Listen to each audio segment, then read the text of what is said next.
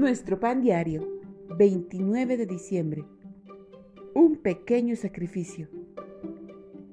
La lectura bíblica de hoy se encuentra en Marcos capítulo 10 versículos 17 al 27. Todas las cosas son posibles para Dios. Marcos 10, 27. Cuando nos acercamos a la celebración de la Pascua, empiezo a pensar en el sacrificio que hizo Jesús para que yo pudiera reconciliarme con Dios. Para concentrarme en todo lo que Él dejó por mí, hago un pequeño sacrificio personal. Cuando me abstengo de algo que normalmente me encanta, toda ansia de esa comida, bebida o pasatiempo me recuerda a cuánto más renunció Cristo por mí. Como quiero tener éxito, suelo dejar algo que no me resulte sumamente tentador. Sin embargo, aún así fracaso. Mi incapacidad para ser perfecta en algo tan pequeño me recuerda la gran importancia de la Pascua.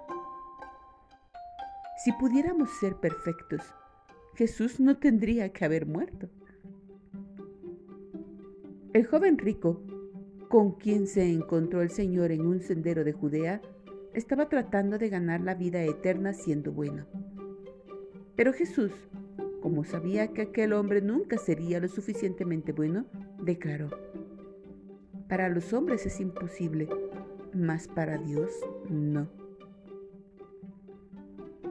Aunque renunciar a algo no hace bueno a nadie, si nos recuerda que el único que posee esta cualidad es Dios.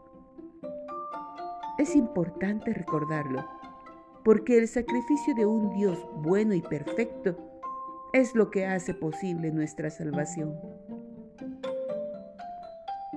Señor, gracias por el gran sacrificio que hiciste por mí. Quiero responderte amándote cada día y dedicando mi vida a servirte. Jesús sacrificó su vida por nosotros